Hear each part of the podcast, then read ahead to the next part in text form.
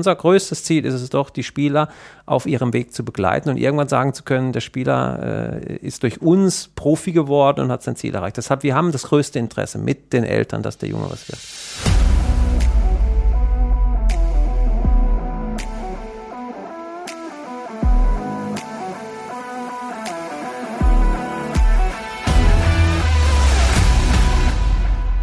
Ja, herzlich willkommen zur nächsten Folge von Mein Sohn, der Profi. Wir sind wieder unterwegs und wenn ich wir sage, natürlich auch wieder mit Tanja. Hallo Tanja. Hallo Roman. Wir treffen heute jemanden, der uns ganz viele Einblicke geben kann in das, was im Nachwuchsleistungszentrum passiert, aber auch auf dem Weg eben vom Dorfverein in den Profifußball. Wir heißen herzlich willkommen Thomas Eichin. Hallo Thomas. Hallo zusammen. Hallo. Schön, dass du bei uns bist. Am besten stellst du dich selber vor, um einmal nochmal einordnen zu können, warum genau du der richtige Gesprächspartner bist, weil du hast noch äh, eine Vita, die äh, wenige vorweisen können, glaube ich. Ja, hallo zusammen. Thomas Eichen ist mein Name, bin 54 Jahre alt. Ja, habe schon ein paar Stationen hinter mir, war von, mal überlegen, von 1985 bis 1996 Fußballprofi bei Borussia Mönchengladbach. Danach drei Jahre im Marketingbereich tätig, habe aber auch gleichzeitig noch im Profibereich gespielt, immer so Stand-by-Profi gewesen. Und äh, bin dann 1999 von Borussia Mönchengladbach zu den Kölner Haien gewechselt, als dann dort 14 Jahre als Geschäftsführer äh, agiert auch für den Nachwuchsbereich damals verantwortlich äh, gewesen. Sehr, sehr interessante äh, ja, Einblicke bekommen dort, habe mich dort an sich dann auch entwickelt beruflich. Dann Werder Bremen, ja, fast vier Jahre als Geschäftsführer Sport, dort natürlich auch den Nachwuchsbereich verantwortet. Dann 60 München, kurzes Intermezzo, äh, aber nur von kurzer Dauer, habe mich dort relativ schnell mit dem damaligen Investor Hassan Ismail überworfen und habe dann wieder meine Sachen gepackt. War dann drei Jahre tätig für eine große Agentur, Pro7 Sat1 Tochter. Habe mich dann quasi als Agent um Spieler, Trainer und auch um Vereine gekümmert und bin jetzt äh, eben Leiter des Leistungszentrums Bayer Leverkusen für die Frauen-Bundesligamannschaft verantwortlich, für die Trainerakademie und wie gesagt für alle Jugendmannschaften. Und vielleicht noch um die Frage zu beantworten, ich habe natürlich auch vor meiner dann aktiven Zeit alle Jugendnationalmannschaften, komme aus Freiburg durchlaufen, also habe von der Pike auf im Prinzip auch den Bereich mitgemacht.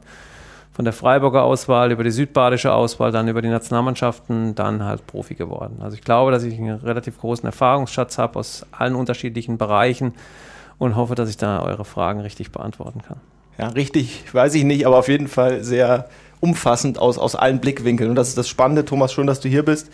Und Tanja, äh, in den ersten Folgen haben wir besprochen, ja, wie der Weg deines Sohnes äh, zum ersten FC Köln ja, zu, zustande gekommen ist und wie dieser Weg jetzt eventuell weitergeht und welche Fragen sich im Laufe seiner bisherigen Laufbahn äh, dir als Mama, als äh, Elternteil gestellt haben. Und wir hoffen, dass Thomas auch, wie gesagt, aus vielen Blickwinkeln, aber vor allem natürlich aus seiner aktuellen Tätigkeit als Leiter des NLZs in Leverkusen nochmal uns ein bisschen Einblicke geben kann und Hilfestellung, eben damit wir hier auch weiterhelfen können anstelle derjenigen, die sich eben die gleichen Fragen stellen wie du, Tanja. Ich würde jetzt tatsächlich mal einsteigen und Tanja das Wort überlassen. Welche drängste Frage hast du denn eigentlich an Thomas, äh, weil du jetzt jemanden gegenüber sitzen hast, der ja das Ganze verantwortet und diesen Erfahrungsschatz hat, den er gerade beschrieben hat? Ja, Thomas, erstmal nochmal danke, dass du da bist und dir die Zeit genommen hast. Ähm, ich spreche ja sehr gern aus Sicht der Eltern immer und äh, für mich ist es ganz wichtig, dass die Eltern auch ein bisschen Aufklärung bekommen. Äh, wie sollen sie sich denn verhalten, wenn ja, die Anfragen kommen, wenn man in den Kontakt mit den Vereinen geht? Ähm, die Gespräche mit den Vereinen, gibt es da gewisse Sachen, was du den Eltern raten kannst, wie sie sich da verhalten sollen vielleicht? Ähm, sollen sie sich erstmal extern informieren? Sollen sie direkt in die Fragen reingehen, ganz offen kommunizieren? Wie ist es euch aus Vereinssicht denn am liebsten, wie die Eltern sich verhalten? Also ich glaube, die Frage ist... Äh nicht einfach zu beantworten. Es kommt auch ein bisschen auf den Verein an, sagen wir, wo der Spieler spielt. Also das, wir bei Leverkusen legen ja einen ganz, ganz großen Wert, äh, ich sage mal, auf eine Durchlässigkeit unserer Spieler. Wir haben mal ein Beispiel bei uns in der U19, über 40 Prozent der Spieler sind schon seit der U8 bei uns. Also unser Fokus legt sich einfach sich nicht darauf, äh, dass wir Spieler von, von anderen Vereinen holen, es sei denn, sie sind so stark irgendwann ab U17 U18, äh, dass sie direkt in den Profibereich kommen. Aber grundsätzlich konzentrieren wir uns auf unsere Spieler, die wir haben. Das heißt, wir haben auch eine sehr, sehr starke Bindung zu unseren Eltern. Okay. Wir haben extra einen Elternbeirat, wir haben einen Elternsprecher, der sich um Problematiken kümmert, die die Eltern betreffen, völlig unterschiedlicher Art. Du hast natürlich einen bunten Mix aus aus Kids ne, mit, mit unterschiedlichen Herkunftsländern. Also da ist alles dabei von, von den Eltern, die du auch so ein bisschen betreuen musst, weil sie überhaupt äh, schon sprachlich ein Problem haben.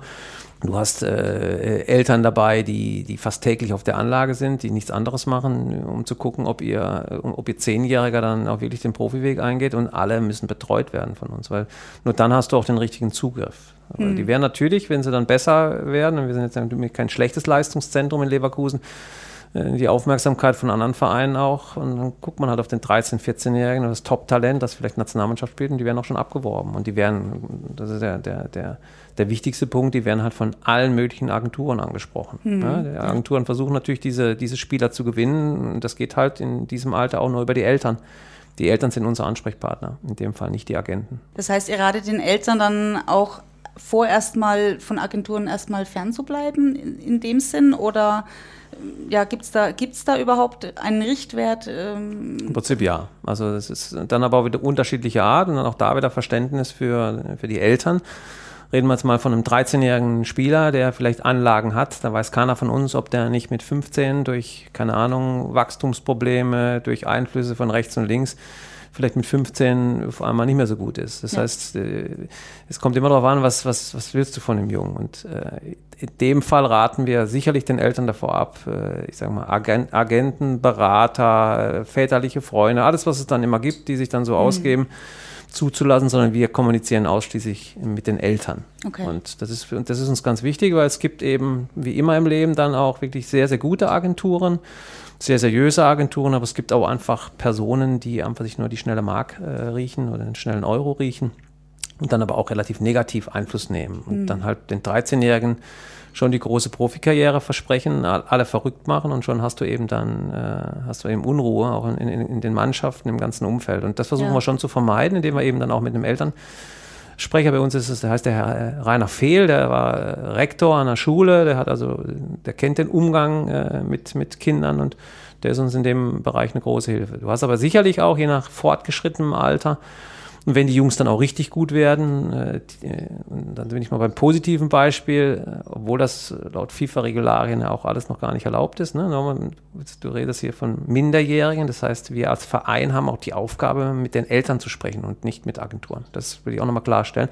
Aber es ist sicherlich in einem fortgeschrittenen Alter und je nachdem, wie stark und wie gut der Spieler ist, sicherlich für die Eltern auch hilfreich, da mal eine seriöse Agentur zuzulassen, die dich berät und die dich vielleicht auf den mhm. richtigen Weg bringt. Also das kann ich auch so unterstreichen, muss ich sagen. Ich wir haben auch immer geschaut, also mit 12, 13, 14, klar, da kamen die ersten Vereine auch schon. Ne? Und klar, ich als Mutter war da total ins, ins kalte Wasser geworfen. Ich wusste ja gar nicht, äh, wie reagiere ich, ne? gehe ich auf alles ein oder nicht. Klar, ich habe versucht, mir Informationen zu holen, aber ich glaube, gerade in dem Alter sollte man als Eltern einfach diese Entscheidung selbst noch treffen. Ich, ich weiß ja, wann es meinem Kind gut geht und wann es meinem Kind nicht gut geht. Also ich glaube, das ist ein bisschen gesunder Menschenverstand auch gefragt bei sowas. Aber klar, wie du sagst, ab, ab einem gewissen Alter, ne, wenn es dann wirklich ins Professionellere reingeht oder vielleicht ums Geld geht, dann ist man als Elternteil schon überfragt, muss ich sagen. Also das ist, da kommt man an, an seine Grenzen einfach, ne? Wenn ich an der Stelle einmal kurz einhaken darf. Und zwar geht es eben darum, das hast du gerade beschrieben, Thomas, die ähm, Eltern, es gibt welche, die früh überfordert sind, die brauchen vielleicht äh, Beratung. Andere stehen, wie du es eben schön bildlich gesagt hast, jeden Tag am Zaun und, und sind irgendwie noch nah dran. Hast du da irgendwie so ein Gefühl, ähm, wie können Eltern sich darauf einlassen? Sie müssen ihre Jungs in dem frühen Alter, Tanja, wir haben es besprochen in den ersten Folgen, eben dann, dann ziehen lassen in einem jungen Alter, wo das für andere Eltern quasi gar nicht denkbar ist, weil die, weil die Kinder äh, eben nicht in Leistungsbereich im Fußball wechseln. Gibt es da irgendwie so ein Gefühl, das du hast, wie man die Eltern da so ein bisschen zu einem gesunden Umgang äh, auch irgendwie bekommt? Wie gesagt, sehr, sehr schwer zu beantworten. Also grundsätzlich müssen die Eltern ja ihre Kinder nicht ziehen lassen, wenn sie es nicht wollen. Und grundsätzlich sage ich, äh, je nachdem, welcher Altersstufe wir uns befinden, ist es immer für den, für den Jungen das Beste, wenn er in dem Verein bleibt, äh, wo er auch groß geworden ist. Und wenn er dann, klar, irgendwann hat jeder, jeder Junge das Ziel, dann irgendwann auch mal Profi zu werden. Und dann kommt es darauf an, wer gibt dem Jungen dann die richtige Einschätzung. Sind es die Eltern? Ne? Ist es ein Trainer? Ist es der Verein? Oder ist es der Agent oder der Berater? Und, und, und, und da trennt sich eben die Spreu dann vom Weizen. Ne? Wie, wie verrückt machst du die Jungs und wie glaubt äh, der Berater dann in einem 13-, 14-Jährigen schon den angehenden Profi zu sehen? Das kann er nicht beurteilen. Das können die Vereine sicherlich viel, viel besser beurteilen, weil sie eine größere Erfahrung haben. Die haben wir sicherlich. Und wenn wir hier von biologischem Alter sprechen, von, von Frühentwicklern, Spätentwicklern, glaube ich, dass die guten Leistungszentren das auch einordnen und auch die Spieler entsprechend äh, einsetzen ein Berater eines 15-jährigen Spielers, der glaubt, dass er schon in der U17 spielt, kann, wird das auch so pausenlos kundtun. Wie gesagt, die Beispiele habe ich ja zuhauf und die Diskussion führe ich nicht täglich, aber wöchentlich mit Beratern, die glauben, dass, dass ihr Junge schon viel, viel weiter ist, als wir das glauben, der jetzt unbedingt schon in der U17 spielen müsste oder in der U19 spielen müsste oder schon zwei Jahrgänge überspringt wo wir einfach dann aber auch einschätzen können, ist es ein Frühentwickler, ein Spätentwickler, ist es für ihn besser, er bleibt nochmal in, in dem Alter, weil wir wollen ja auch nichts anderes. Unser größtes Ziel ist es doch, die Spieler auf ihrem Weg zu begleiten und irgendwann sagen zu können, der Spieler äh, ist durch uns Profi geworden und hat sein Ziel erreicht. Deshalb, wir haben das größte Interesse mit den Eltern, dass der Junge was wird. Der Berater hat in, in, vielen Fällen einfach sich nur das kurzfristige Ziel, äh, irgendwo Erfolg zu haben. Und ich schere jetzt nicht alle Berater über einen Kamm.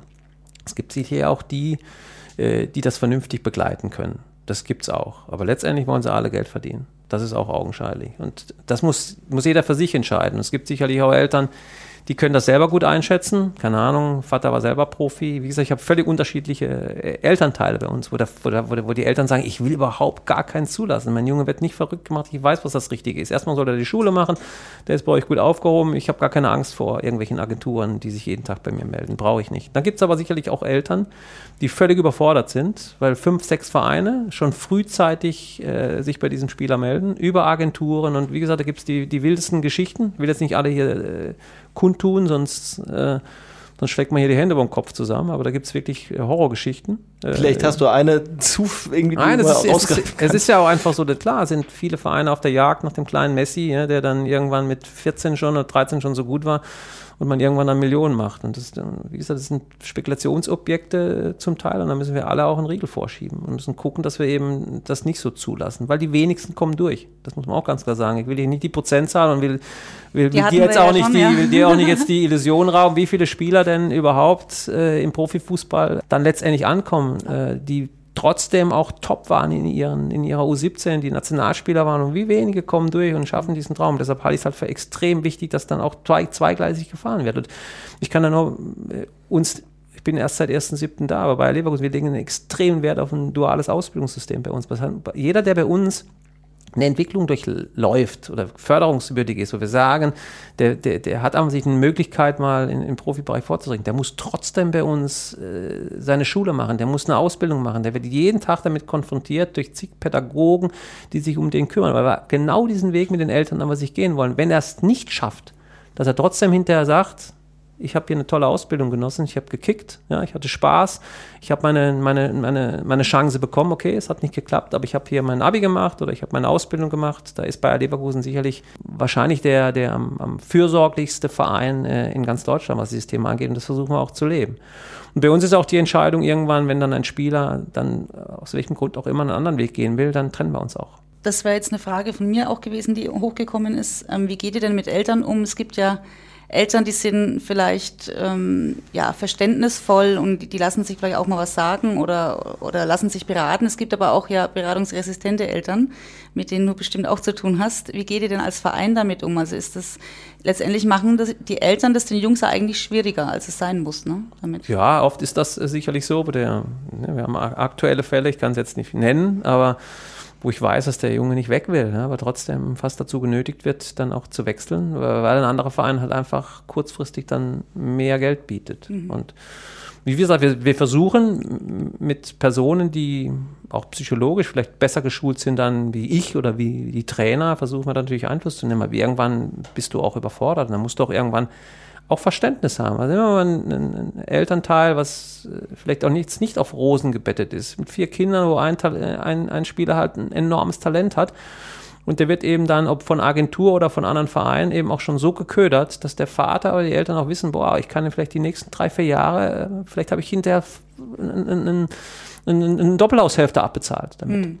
hm. So, also das, die Chance kann ich ihm fast gar nicht nehmen, das, ja. das auch zu ergreifen, wenn andere das machen weil er dann vielleicht, weil ich ihm nicht sagen kann, deinem 14-jährigen oder 15-jährigen Junge, du wirst hundertprozentig Profi. Aber dann ist halt manchmal schon so viel Geld unterwegs, wo du fast schon sagen musst, hey, mach es, weil ähm, das kriegst du sonst nirgends. Die Frage ist nur, was ist für den Jungen halt gut. Ne? So, ist das für den Jungen besser, wenn er dann 500 Kilometer weiter irgendwo spielen muss, sich vielleicht gar nicht wohlfühlt, vielleicht seinem Traum hinterherjagt, es trotzdem nicht schafft und das Einzige, was passiert ist, wenn er dann 18, 19 ist, okay, du hast äh, ein, paar Euro und das sind meistens nicht wenige Euro mehr auf dem Konto und kannst sagen, okay, ich habe ich hab halt den Vorteil genossen. Mhm, das, ja. ist auch ein, das ist auch ein Konzept. Ja, aber ich muss als Elternteil, habe ich ja eine Verantwortung gegenüber meinem Kind. Ne? Und, und wenn ich mein Kind für eine gewisse Summe im Endeffekt verkaufe, sage ich jetzt mal, weil es anders ist es ja nicht in dem Fall, ähm, ich weiß ich nicht, könnte ich in, nicht mehr in den Spiegel schauen abends. Ja? Also für mich ging es nie ums Geld, für mich ging es immer darum, bist du glücklich mit dem, was du machst? Die, bist du immer noch gewillt, diese Zeit reinzustecken und solange du das willst, unterstütze ich dich, ja. Und, und wenn die Reise vorbei ist, dann ist sie vorbei.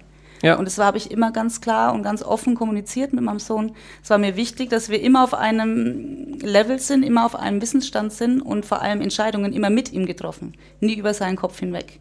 Und das finde ich auch nochmal ganz wichtig, vielleicht an die Eltern auch weiterzugeben, dass Klar kann ich sagen, ach, der ist 14, der weiß nicht, was er will oder ne, ich entscheide es jetzt für ihn, aber das ist, finde ich, nicht richtig, weil die Jungs wissen sehr wohl, was sie wollen und was sie nicht wollen. Ich glaube, hier sind tatsächlich Punkte, die zentral in diesem ganzen Podcast auch herausgearbeitet werden sollen, aufgekommen. Das ist das Thema Geschäft, Profifußball.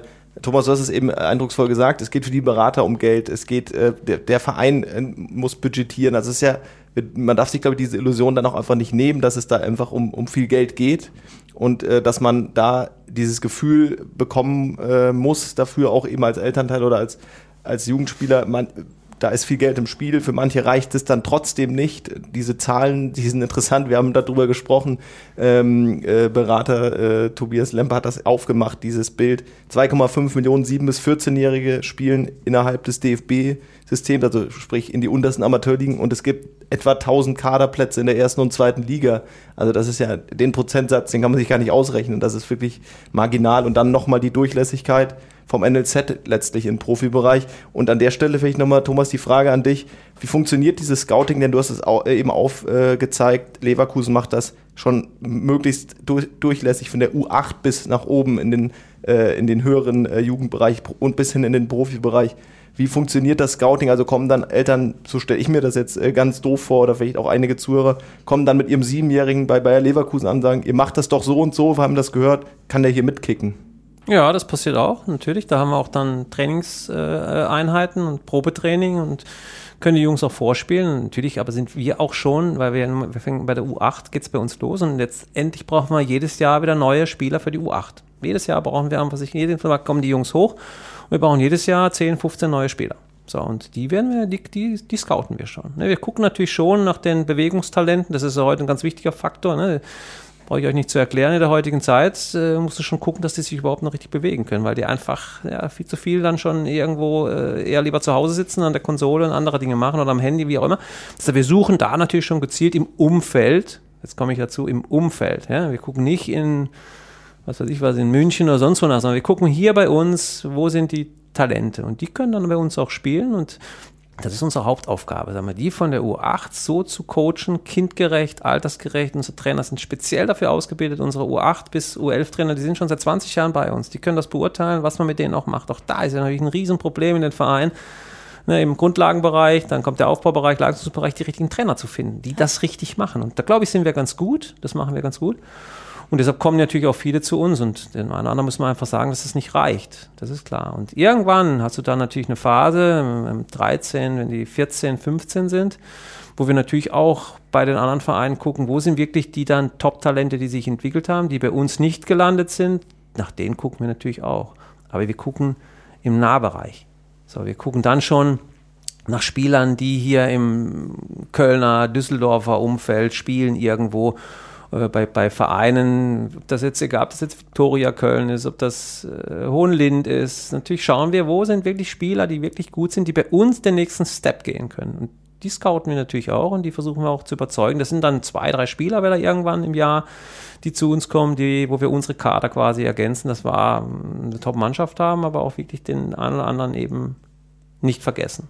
An das der Stelle vielleicht auch nochmal wichtig äh, zu erwähnen, Und auch da, Tanja, kommst du noch mal mit ins Spiel und, und der Weg, äh, den du äh, mitgegangen bist mit deinem Sohn. Man, man startet ja nicht eben grundsätzlich bei einer U8 eines Bundesligisten, sondern vielleicht eben, ähm, wie es Damien gemacht hat, in der U8, U9 von einem Amateurverein und macht dann den Step klassisch zum nächsthöheren und dann ins NLZ. Ist dieser Step vom Amateurclub als 10, 11, 12-Jähriger oder 14-Jähriger dann auch je nachdem äh, zum NLZ äh, größer als der letztlich dann den Sprung vom NLZ zum Profibereich zu schaffen oder kann man das irgendwie, kann man das überhaupt vergleichen? Kann man, kann man nicht vergleichen, glaube ich, aber es ist dann auch immer wieder die Entscheidung des, des, des Spielers. Wo hat er den, das nächste LZ, was ihn dann auch weiterbringt? So, und das ist auch dann auch in Ordnung. Wie gesagt, ich will nur gerade versuchen, die Altersklassen zu erklären, auch wo wir dann auch rangehen. Und, und weil wir das auch ein bisschen anders machen. Wir gehen dann halt auch wie gesagt, bei den 13, 14, 15-Jährigen, wenn es dann in die U15 geht, suchen wir im Nahgebiet nach einem Spieler. Also wenn wir dann einen Spieler holen sollten, äh, außerhalb dieses Nahgebiets, also nehmen wir mal Ingolstadt, das ist ein gutes Beispiel. Das muss dann schon ein Spieler sein mit für uns so einer klaren, präzisen Scouting-Analyse, dass der für uns, für unseren Champions League-Kader in Frage kommt. Sonst machen wir das nicht. Das heißt, das, das, das muss schon, und auch wenn es dann in den U16 und 17 Bereich geht, Nahgebiet, ja, gucken wir immer, dass wir auch in Konkurrenz mit dem FC und mit anderen Vereinen natürlich unseren Job machen, aber wir würden ganz, ganz selten gehen wir dann hin und holen ein Spiel aus München.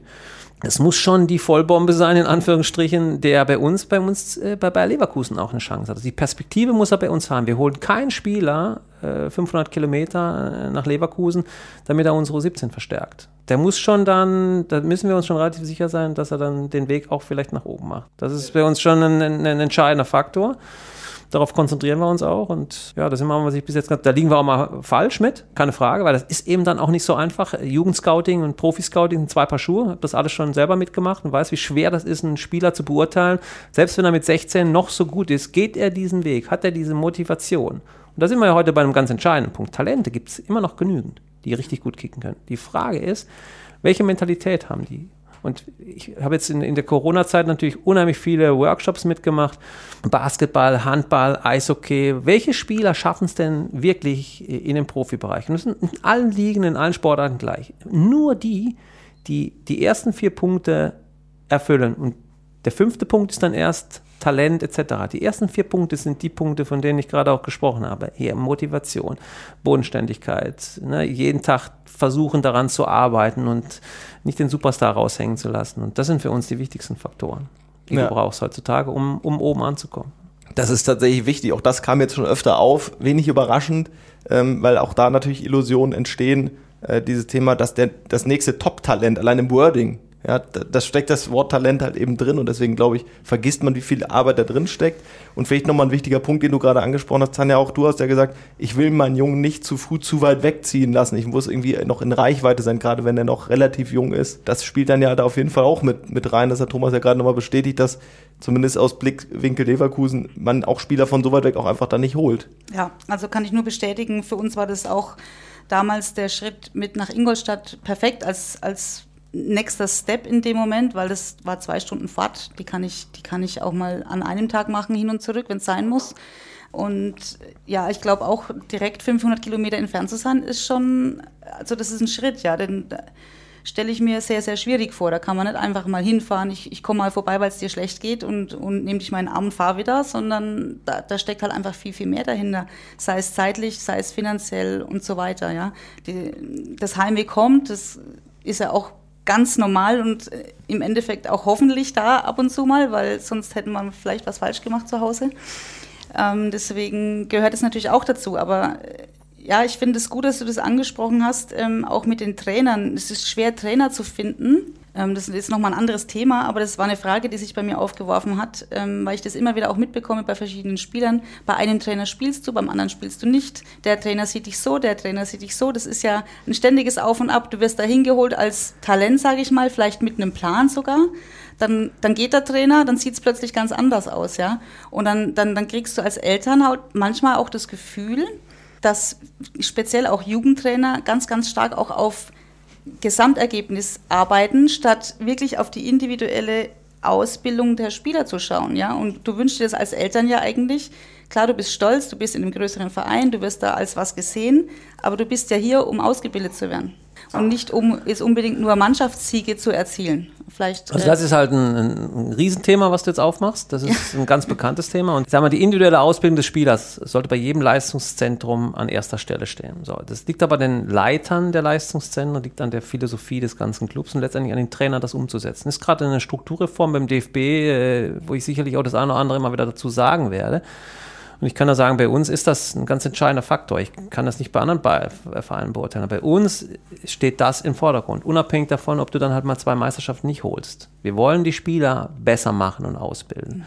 Und das ist die Hauptaufgabe der Leistungszentren, das durchzusetzen. Ich weiß, was du meinst, hast du völlig recht. Das mannschaftstaktisches Training fängt damit an. Ja, wie trainierst du? Trainierst du eher so mannschaftstaktisch, damit du am Wochenende das Spiel gewinnst? Oder trainierst du eben eher individualtaktisch auch, den Spieler besser zu machen? Auch mit der Konsequenz, dass du gegen Dortmund halt als Beispiel mal verlierst. Das hat auch was viel, in, in, auch im U14, U15-Bereich schon mit biologischem Alter zu tun. Das ist eine Riesendiskussion. Stellst du nur jahrgangsfrühe Kids auf, also die, die im Januar geboren sind, weil die automatisch natürlich, wenn wir Dezember nehmen, zwölf Monate weiter sind, größer sind, kräftiger sind, letztendlich auch wahrscheinlich dir eher das Spiel gewinnen. Wenn du das nur machst, gehen immer die, die, die Spätentwickler, entwickeln sich leider nicht. Das ist einfach so. Und du musst eine gute Mischung finden aus diesen Frühentwicklern und Spätentwicklern, weil nur dann garantierst du auch eine individuelle Ausbildung deiner einzelnen Spieler. Das kann aber auch passieren, dass du dann eben das Spiel gegen Borussia Dortmund als Beispiel verlierst. Richtig. Das ist einfach so. Und das, und das musst du auch aushalten können. Das musst du auch medial aushalten können, das musst du auch erklären können. Deshalb sind unheimlich die Leiter der Leistungszentren gefragt, ihre Trainer entsprechend Richtig. zu schützen Sehe ich auch so, und ja. zu stützen. Und dann eben auch nicht ein Leistungszentrum nur danach zu bemessen, ob es gut ist, weil es dreimal hintereinander deutscher Meister geworden ist in der U17 oder unter 19. So, und jetzt auch nochmal, komme ich nochmal drauf zurück, auch ein Unterschied, jetzt zum Beispiel bei deinem Sohn, was, was den FC Köln angeht. Und der FC beweist ja auch jedes Jahr aufs Neue, dass er die Spieler auch oben reinwirft. Das muss man ja sagen, das machen die echt gut. Ja. Die haben auch eine zweite Mannschaft, die haben wir zum Beispiel nicht. Wir haben ein anderes Konzept. Wir sagen, bei uns ist die U19 die letzte Bastion, da musst du es geschafft haben. Oder hoffentlich von da aus machst du deinen Weg in einen anderen Verein. Mhm. Beim FC hast du ja noch ein bisschen mehr Zeit, weil du kannst auch noch mal in der zweiten Mannschaft dich entwickeln. Das ist die letzte Entwicklungsstufe eben diese zweite Mannschaft. Und der FC hat es ja auch bewiesen, dass er immer wieder auch Spieler oben reinwirft. Und deshalb ist es auch sicherlich, kann ich die Entscheidung nachvollziehen, dass du, dass dein Sohn von Ingolstadt zum FC geht, weil er einfach glaubt, dass er dort eine größere Chance hat, äh, Profi zu werden. Bei Leverkusen wäre das schon schwieriger. Das ist einfach so. Wir haben keine zweite Mannschaft, keine letzte Entwicklungsstufe. Ja. Also nochmal dieses Jahr vielleicht, dass er gehen kann. Wir haben einen Champions League-Kader jedes Jahr. Das heißt, wo du immer einfach sich die Top-Spieler nur haben musst, sonst erreichst du dein Ziel nicht. Mhm. Und das ist die Aufgabe dann des Beraters auch, wenn er das richtig macht, zu gucken, wo hat er denn die größte Chance, sein Ziel zu erreichen. Und nicht, wo kann er vielleicht den nächsten Step machen, um sein Portemonnaie aufzufüllen. Richtig. Das sind die ganz entscheidenden Faktoren, die du auch als, als Elternteil immer berücksichtigen musst und wie du auch deinen, deinen Jungen beraten musst. Und jedes gute Leistungszentrum auch wird auch den, den Spieler da mitnehmen und auch Verständnis haben, wenn der Spieler dann, sagen wir mal, von Ingolstadt zum FC wechselt, weil er vielleicht sagen, okay, dort hat er vielleicht noch eine andere Perspektive, sich zu entwickeln. Absolut spannendes äh, Thema, man hat es gerade gemerkt, was die Eltern gleichzeitig bewegt, die nämlich genau dieses Problem sehen, weil sie eben wissen, äh, welcher Fokus darauf liegt, weil auch die Trainer selbst in äh, einer U-Mannschaft natürlich auch ein bisschen auf sich selbst gucken, weil sie wollen ja Ne, klar sind sie vielleicht gerne im, im Jugendbereich tätig, da gibt es sicherlich auch charakterliche Unterschiede, aber der Traum auch da vielleicht. Und da gibt es ja auch zahlreiche Beispiele von Trainern, die aus, der, aus dem Jugendbereich oder aus, dem, äh, aus der zweiten Mannschaft ins erste Glied gerückt sind in die Bundesliga, zweite Liga. Ne, das ist, darf man auch nicht vergessen. Aber dieses, äh, dieser Punkt, dass die äh, Jungs irgendwie individuell ausgebildet werden sollen, der Mannschaftserfolg gleichzeitig auch passen soll. Und wie du es gerade ansprachst, Thomas, ist der DFB eben auch da ein Konzept entwickelt, wie man sich das vielleicht, ja, wie, wie man das verändern kann oder, oder anpassen muss. Und das ist eine, ein großes äh, Thema, das den ganzen Fußball ja betrifft. Ja. wie gesagt, bin dann aber, wenn es dann in die U19 geht, äh, da musst du auch schon wieder, ne, ich sag mal, du willst ja das Spiel gewinnen. Und auch die Jungs, die da reinkommen, müssen auch kapieren, irgendwann ist die individuelle Förderung auch mal vorbei, weil da musst du auch gucken, wie du einfach es schaffst, in diese Mannschaft zu kommen. Weil es wird ja als Profi ja genauso passieren. Weil dort geht es nicht mehr um individuelle Ausbildung. Und das ist ja der Punkt, dass heute mittlerweile auch 17-Jährige in die Bundesliga geschmissen werden und die musst du darauf vorbereiten. Ich bin ja konträr der Strukturreform des DFB, die der Meinung sind, weniger, weniger Druck, äh, weniger Spiel etc. Ich bin genau, meine genau das Gegenteil. Ich sage, die Jungs müssen viel, viel mehr gefordert werden. Meiner Ansicht nach, und ich habe ja 14 Jahre Eishockey auf dem Buckel und kann das ein bisschen beurteilen, müssen die Jungs weitaus mehr ge ge gefordert und gefördert werden. Die, die, Intensität muss härter werden, je mehr du zum Profibereich kommst.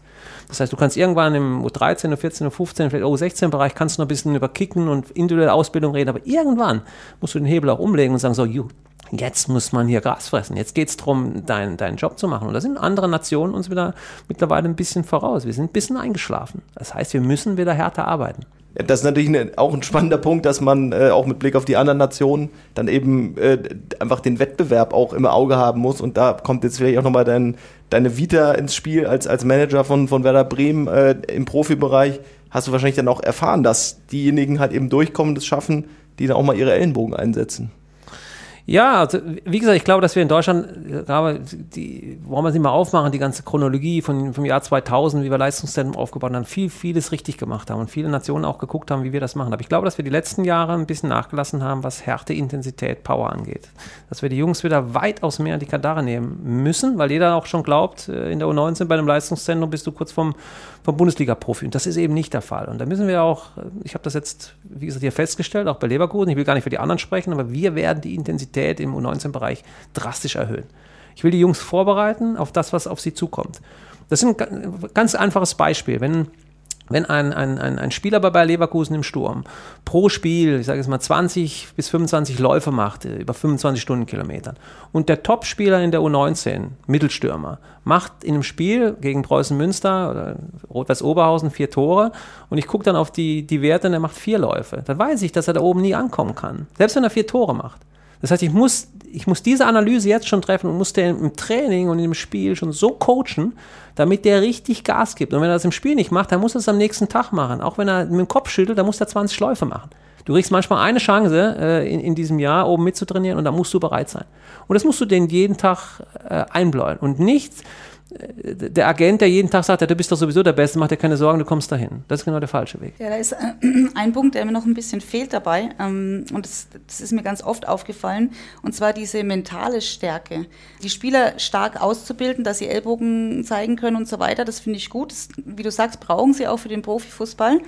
Hm, wie schaut es denn aus mit dem Jugendbereich, die mentale Unterstützung, beziehungsweise die mental auch ähm, zu, zu coachen und zu unterstützen. Da gibt es ja verschiedenste Möglichkeiten, Meditation oder zu sich selbst zu finden und einfach bei sich zu sein, vielleicht vor dem Spiel da einfach in sich zu gehen.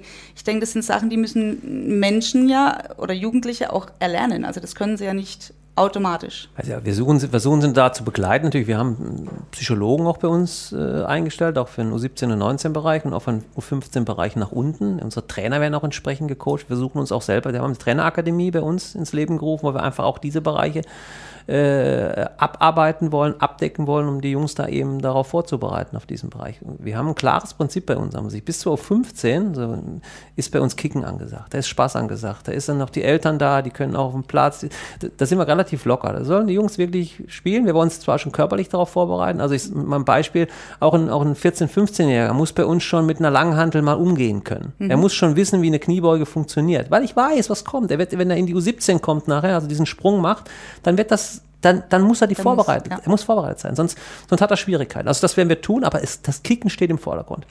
Und bei uns von Kurtekott, so heißt ja unser Leistungszentrum, wenn die in die U17 quasi in den Leistungsbereich bei uns kommen, der in der Bar Arena ist, dann wird eine andere Welt eingeläutet. Und das müssen die Jungs auch wissen, das, da muss es auch darauf vorbereiten. Jetzt mhm. ist näher am Profibereich dran, es wird noch härter gearbeitet, sonst wirst du dein Ziel nicht erreichen. Die Intensität hast du gerade angesprochen, auch mit Blick äh, darauf, dass äh, da vielleicht Nachholbedarf besteht, die Jungs darauf vorzubereiten, äh, dass das nach oben hin wird die Luft dünner. Also da muss man auch mehr tun äh, und da reicht dann eben ein bisschen ja, dieses Talent und, und eben dieses Gefühl, man ist irgendwie ein bisschen besser als die anderen, das wird irgendwann nach oben hin nicht mehr reichen. Ähm, wie bereitest du denn äh, auch die Jungs darauf vor, vielleicht im, also selbst aktiv zu werden, nochmal ein bisschen mehr zu tun äh, und auf der anderen Seite immer diese Gefahr zu sehen, zu überpacen oder vielleicht die Verletzungsgefahr zu erhöhen, wenn man selbst vielleicht überdreht? Ich glaube, dass, dass wir da mittlerweile auch, äh, sagen wir mal, von, von der medizinischen Schulung sehr, sehr weit sind heutzutage. Also wenn ich an früher denke, was sie da mit uns gemacht haben, weiß ich nicht. Also heute passen wir schon auf, also dass wir, dass, dass da nichts passiert. Das ist aber nicht das Thema, sondern du musst den Jungs einfach ehrlich ins Gesicht auch sagen. Das ist auch meine Aufgabe, wo du sie siehst und was sie einfach tun müssen im Vergleich zu anderen. Und da sind die Einflüsse von rechts und links einfach viel zu groß und da wird viel zu viel zugelassen äh, von, von, von, von, ich bin jetzt wieder bei Beratern, ich will nicht die Berater schlecht machen, aber es sind zu viele Einflüsse bei dem einen oder anderen, äh, die einfach nicht gut tun. Und da brauchst du in jedem Verein eine ehrliche Haut, der denen sagt, was zu tun ist und was nicht zu tun ist und wo die Reise hingeht. Das ist auch meine Aufgabe und ganz bei Leverkusen ganz besonders, weil wie gesagt, bei der, nach der U19 ist bei uns erstmal Schluss. Das heißt, ich muss dem Spieler auch irgendwann mal sagen, Junge, das wird nicht reichen für, für den Profikader bei uns. Guck schon jetzt, dein Berater soll mich anrufen, dann machen wir das gemeinsam. Wir gucken schon jetzt an einem geeigneten Verein für dich, damit du da, damit du da weiterkommst und vielleicht dein Ziel Ziel über die dritte Liga oder über die vierte Liga vielleicht wieder erreichst. Auch das hat immer noch bei dem einen oder anderen funktioniert, wenn es bei uns eben nicht in den Kader passt. Und da ist Ehrlichkeit angesagt und da gibt es auch, wie gesagt, deshalb will hier nicht hier äh, nur mit dem Knüppel auf die Berater hauen. Es gibt auch sehr, sehr gute Beratungsagenturen, die diesen Weg auch dann mitgehen und dann auch versuchen, immer natürlich mit dem Gedanken, das kann keiner anders, die wollen Geld verdienen mit diesem Spieler. Und das ist auch völlig legitim. Die Frage ist nur, wie viel Zeit geben die dem Spieler? Und da bin ich wieder bei den Agenturen auch, ne, das gibt, es gibt einfach sehr, sehr große Agenturen, die, die mir manchmal auch lieber sind, weil die nicht diesen finanziellen Druck haben, als kleine einzelne äh, Agenten, die einfach sich kurzfristig gucken müssen, wie sie ihre Brötchen bezahlen. Das ist ein ganz entscheidender Faktor. Und wie gesagt, ich mache das schon sehr lange. Ich habe schon mit so, vielen Agenten am Tisch gesessen und, und Karrieren verfolgt und äh, das ist manchmal eine Vollkatastrophe und manchmal ist es richtig gut. Ne, wo ich sage, wo ich auch den Eltern sage, nehmt diese Agentur, diese, die die, die geht den richtigen Weg. Und es ist für viele Eltern auch richtig, dann irgendwann eine Agentur zu nehmen, weil wenn es danach um Geld geht, um Verhandlungen geht, ist es einfach besser, wenn eine, wenn eine, eine Stelle dazwischen ist. Manchmal ist es besser, du hast einen, mal, einen Rechtsanwalt als, als, als, als Freund der Familie etc. Pipapo. Es ist immer gut, einen dazwischen zu haben. Ja. Aber man muss als Eltern echt höllisch aufpassen, dass man da nicht äh, falsch abbiegt. Das ist tatsächlich ein guter Punkt, Tanja. Und ich glaube, da sind wir auch wieder an der Stelle, wo, wo viele dann etwas mitnehmen können, äh, auch vielleicht mal auf den Verein äh, zu hören. Äh, und die Funktionäre, die Verantwortlichen in den Vereinen haben einfach diese geballte Erfahrung und sitzen, wie du es gerade schon gesagt hast, Tag für Tag mit Agenten am Tisch und wissen ganz genau, ähm, und haben auch vielleicht ein gutes Gefühl äh, bei dem einen und ein eher schlechteres äh, bei dem anderen, wo halt eben Menschen mit Menschen zu tun haben, ist, kommt es eben vor, ne? Ja, kann ich, kann ich absolut nur unterstreichen. Also da gibt es gar nicht viel dazu zu sagen eigentlich. Es, es passt genau so. Ähm, eine Sache, was ich noch interessant fände, vielleicht für die Zuhörer jetzt auch, ähm, vielleicht kannst du ganz kurz mal erläutern, wie schaut denn so ein Alltag von so einem Jugendspieler U17, U19 mit eventueller Perspektive in die Profimannschaft aus, zeitlich gesehen? Weil ich glaube, das, das liegt bei vielen Menschen auch ein bisschen falsch im Kopf. Die denken, die gehen da ein bisschen kicken und haben da ein paar Mal Training und sonst gehen sie Kaffee trinken, ja, so in der Art. Nein, also die Jungs, sagen wir mal, ab dem U17-Bereich bei uns, also wo die auch Verträge haben, auch schon Geld verdienen, die dürfen jetzt auch trainieren, ne, weil sie BG versichert sind, ab 16. Also das sind schon fast Berufssportler bei uns, U17 und 19. Und die haben einen relativ straffen Tagesablauf. Und ich bin auch immer mit unseren Trainern in der Diskussion, die Trainingseinheiten noch straffer zu gestalten, noch komprimierter. Also aber ein normaler klassischer Ablauf bei uns ist es ja so, wir haben Gastfamilien, also die, die Top-Talente, die wir teilweise, wenn so 50 Kilometer Umfeld kommen, die wohnen bei uns bei Gastfamilien. Klassisch haben die halt, klar, die stehen auf, äh, ganz normal, dann gehen die in die Schule oder 19 auch der eine oder andere in, in, in eine Ausbildung. Dann hat er zwischendurch eben, je nachdem wie Pausen sind, dann auch durch Fahrdienste wieder ein Training, was wir dann organisieren, wo dann wieder abgeholt wird, zum Training gebracht wird, wieder hingebracht wird. Dann halt äh, ganz normal wieder die Schule absolviert. Danach äh, gehen die bei uns in so ein, so ein Internat, Teilinternat eben, wo die dann Mittagessen und wo die danach Hausaufgaben machen. Dann sind die eben damit beschäftigt, dann durch äh, Lehrer von uns, die wir quasi stellen, damit die Jungs auch dann entsprechend unterstützt werden, damit sie ihr Abi packen oder ihre mittlere Reife packen. Dann haben die, sind die im, im, im Internat, machen Hausaufgaben und dann geht es auch schon äh, irgendwann dann zum Training. Und wenn die nicht bei uns im Internat sind, werden die eben zum Teil vom Fahrdiensten abgeholt. Äh, weißt du selber, wie lange die Schule dann teilweise auch ja. äh, geht. Da ist, da ist Zeit gefragt, da ist Management gefragt, dass die dann auch quasi rechtzeitig zum Training ankommen. Dann haben sie präventives Training, Krafttraining äh, vor dem Training. Und dann ist, keine Ahnung, momentan ist 17.15 Uhr dann Training, dann trainieren die. 19 Uhr, 19.30 Uhr geht es wieder auf den Heimweg, entweder in, zur Gastfamilie oder nach Hause zu ihren Eltern und dann müssen sie meistens sogar noch ein bisschen Hausaufgaben machen und äh, dann sind die, gehen die mm, knatsch kaputt, äh, gehen die in 22 Uhr ins Bett und am nächsten Tag geht das wieder genauso los. Und deshalb bin ich immer dran zu versuchen, für die auch so Freiräume zu schaffen, damit sie auch mal was anderes machen können. Ja. Also sie haben einen straffen Ablauf, das muss man auch immer wissen und deshalb werden auch nur die durchkommen, die auch, ich sage jetzt mal, ich, Intellekt ist das falsche Wort, aber die dazu bereit sind. Ja. Und nehmen wir mal Florian Wehrz, das ist ein gutes Beispiel dafür. Der, der weiß ja heute schon wahrscheinlich, dass er wahrscheinlich sein Abi nicht mehr brauchen wird, so wie der, wie der spielt und was der für ein Markt wird. Aber der macht sein Abi. Der zieht das durch, trotz Profitraining, alles, was dazu gehört. Der wird unterstützt von uns, aber der macht nach wie vor auch genau, der macht seine Klausuren, der zieht das volle Programm durch. Kai Havertz genau das Gleiche. Ja, die, die Jungs, die diese Motivation auch haben, ihre Schule und das andere durchzuziehen, die werden es wahrscheinlich auch schaffen, sich im Profibereich zu behaupten oder in der U19-Bereich das zu tun, was nötig ist, um, um dann letztendlich Profi zu werden. Und das ja. versuchen wir auch den Jungs beizubringen. Aber die haben im Vergleich zu anderen Jungs in dem Alter, haben die einen straffen Ablauf. Ja, es ist sind wir ja wieder beim Thema. Du weißt einfach nicht, du kannst morgen unglücklich umknicken und dann ist das Ganze vielleicht auch vorbei. Ne? Und dann, dann brauchst du den Plan B. Also den Plan B brauchst du deshalb und auch, wie gesagt, die, die, die Statistiken kennen wir. Es kommen halt, und gerade Bundesliga, das ist eine wirtschaftlich starke Liga, die, die kaufen sich halt auch logischerweise immer die Top-Jungs, die Top-Stars oder ja auch die top-ausländischen Nachwuchsspieler, ja. ne? Jaden Sancho ist, wie sie alle heißen die sind halt in der Lage dazu, weil der Erfolgsdruck einfach groß ist. Es kommen halt nur wenige dann durch. Macht dann die Chance für die deutschen Nachwuchsspieler natürlich noch kleiner, ne? Natürlich. Das darf man nicht vergessen. Also ja. ich glaube, das ist in diesem ganzen äh, Thema natürlich äh, auch ein Zeitaspekt, den man einfach nicht vernachlässigen darf. Sancho, Bellingham bei Dortmund und man könnte zahlreiche andere Beispiele, ähm, will auch Leverkusen gar nicht ausklammern, aber nennen, die die einfach aus dem Ausland dann äh, in jungen Altern äh, in die Bundesliga kommen oder äh, auch da im Nachwuchsbereich nochmal gefördert werden eines Bundesligisten, um dann nochmal ähm, darüber den Schritt dann äh, aus dem Ausland in die Bundesliga zu schaffen. Ähm, und auch dieses Thema Intensität, um das nochmal abzuschließen, aber das ist jetzt eben von dir oft gekommen, Thomas, und auch zu Recht. Ich glaube, da merkt man bei dir auch so, du warst sehr lange im Eishockey tätig. Ich glaube, bei anderen Sportarten, die wir hier natürlich nicht behandeln, gerade so im Eishockey äh, oder auch im Handball, da ist ja natürlich auch ein riesiger Konkurrenzkampf und dann hat man sowieso andere Verdienstmöglichkeiten nur und äh, der, der, der, Konkurrenzkampf letztlich ist aber der gleiche oder, oder vielleicht noch härter sogar. Ja, das ist so. Also wie gesagt, ich, ich habe halt festgestellt und ich bin auch bei Leverkusen angetreten und habe mich ja auch engagiert, damit ich ein paar Sachen dort verbessere. Und ich habe eben festgestellt, dass, ich spreche jetzt mal nur für Leverkusen, dass wir da einfach uns steigern müssen. Die Intensität müssen wir steigern. Ähm, wie gesagt, ich kenne Eishockey ganz gut, kann das ganz gut beurteilen und dort habe ich halt Spiele auch erlebt. Ähm, da geht es nicht äh, so sehr um wirtschaftliche Dinge in dem Bereich, sondern das sind, die lieben ihren Sport. Die, die würden für eine Eiszeit geben die alles. Und genau diese Motivation müssen auch die Fußballspieler reinkriegen. Und das ist, und die werden nicht so, als Entschuldigung dafür, die Eishockeyspieler werden halt nicht so verrückt gemacht. Das muss man ganz klar sagen. Die, die kriegen nicht so viel Einfluss von rechts und von links.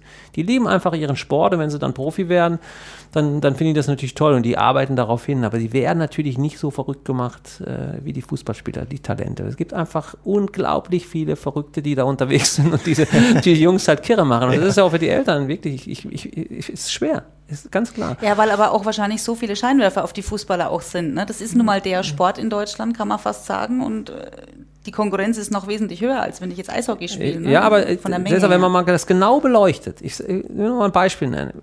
Das habe ich ja 14 Jahre im Eishockey gemacht. Ich glaube, momentan sind im Kader der Kölner Haie, sind, glaube ich, 16 oder 17 Spieler aus dem eigenen Nachwuchs, die da schon irgendwann mal drin waren. Das heißt, die, eine Chance im Eishockey, wenn du die, die Kölner Haie äh, Nachwuchsabteilung durch, durchläufst und du bist einigermaßen Bewegungstalent, dann wirst du es wahrscheinlich mit der weitaus höheren Quote zum Profi schaffen. A, weil es weniger Eishockeyspieler gibt, das kommt schon mal dazu, weil eben das Ganze drumherum nicht so groß ist. Ja. Im Fußball ist die Chance weitaus geringer. Genau. Aber man sieht ja immer nur die Harvards dieser Welt, diese Top-Talente, die dann irgendwann für 80, 90 Millionen irgendwann wechseln und das macht ja die ganzen Verrückten, die dann, äh, bringt die ja auf die Spur zu glauben, ja, oh, jetzt machst du. Im Eishockey ist die Chance viel, viel größer, dass du durch harte Arbeit ein Eishockeyspieler wirst als im Fußball. Die Quote ist ja wirklich erschwindend gering. Das finde ich schade, weil die gehen den gleichen Weg den gleichen ja, so Schweiß und Blut, was die da reinstecken und ja. Aber es ist eine, trotzdem, die Leistungszentren machen das schon gut und es ist auch eine gute Schule, auch für, für spätere Leben. Man muss nur, wie gesagt, ich sage mal, das Kind und den Jugendlichen nicht zu kurz kommen lassen. Das ist auch ein wichtiger Faktor. Und ich sage, ich habe lieber mal anstatt fünf Trainingseinheiten, das ist auch meine Marschroute, vier intensive, als statt fünf normale. Und die Jungs haben auch mal einen Tag frei und können auch mal, keine Ahnung, ihre Freundin treffen und machen mal die Dinge, die wir alle auch selber äh, gerne gemacht haben. Also das halte ich auch immer noch für wichtig, dass wir da eh das eben nicht überreizen. Und es hat Intensität und Power etc. hat nichts damit zu tun, dass du die quasi von morgens bis nachts, ich sag mal, ein Leistungszentrum bindest, äh, die nichts anderes mehr sind. Die Jungs brauchen auch, sagen wir mal, äh, diesen Ausgleich in irgendeiner Form. Was nichts damit zu tun hat, dass du nicht im Training vielleicht 120 Prozent gibt als nur 80 Prozent. Ich glaube, das ist ein gutes Schlusswort auch, weil da kann man das nochmal unterstreichen. Die Spieler nehmen ja in so einem Nachwuchs Nachwuchsleistungszentrum auch nochmal viel mit. Ja, die entwickeln sich genau. und sie wachsen über sich hinaus und selbst wenn sie es nicht schaffen, können sie fürs Leben einiges mitnehmen daraus. Ne? Genau, das, das, ist auch die Aufgabe der Leistungszentren. Da achtet DFB sicherlich auch darauf, was Personal angeht, dass wir da auch alle alle Bereiche abdecken. Und wir Leistungsteile müssen es einfach auch schaffen, das ist unsere Aufgabe, halt die, die Talente, die wir entwickelt haben, auch nicht zu verlieren. Ne? Kai Havertz, äh, könnt ihr euch vorstellen, was da los war. Äh, wenn, als er sich entwickelt hat, äh, da waren wir natürlich froh, dass wir als Ansprechpartner halt nur die Eltern hatten. Das war halt ein Riesenvorteil. Ja. Thomas, herzlichen Dank für deine Einblicke aus verschiedenen Perspektiven. Äh, auch nochmal detailliert ins Nachwuchsleistungszentrum äh, eines Bundesligisten, aber auch insgesamt haben wir, glaube ich, hier viele Themen, auch wo du, Tanja, und wo viele Eltern und auch eben angehende Profis oder Nachwuchsleistungszentrumspieler äh, mitnehmen können. Herzlichen Dank dafür, für das Gespräch und ähm, bis zum nächsten Mal. Dankeschön. Danke, hat Spaß gemacht. Mein Sohn, der Profi vom Dorfverein auf die große Bühne.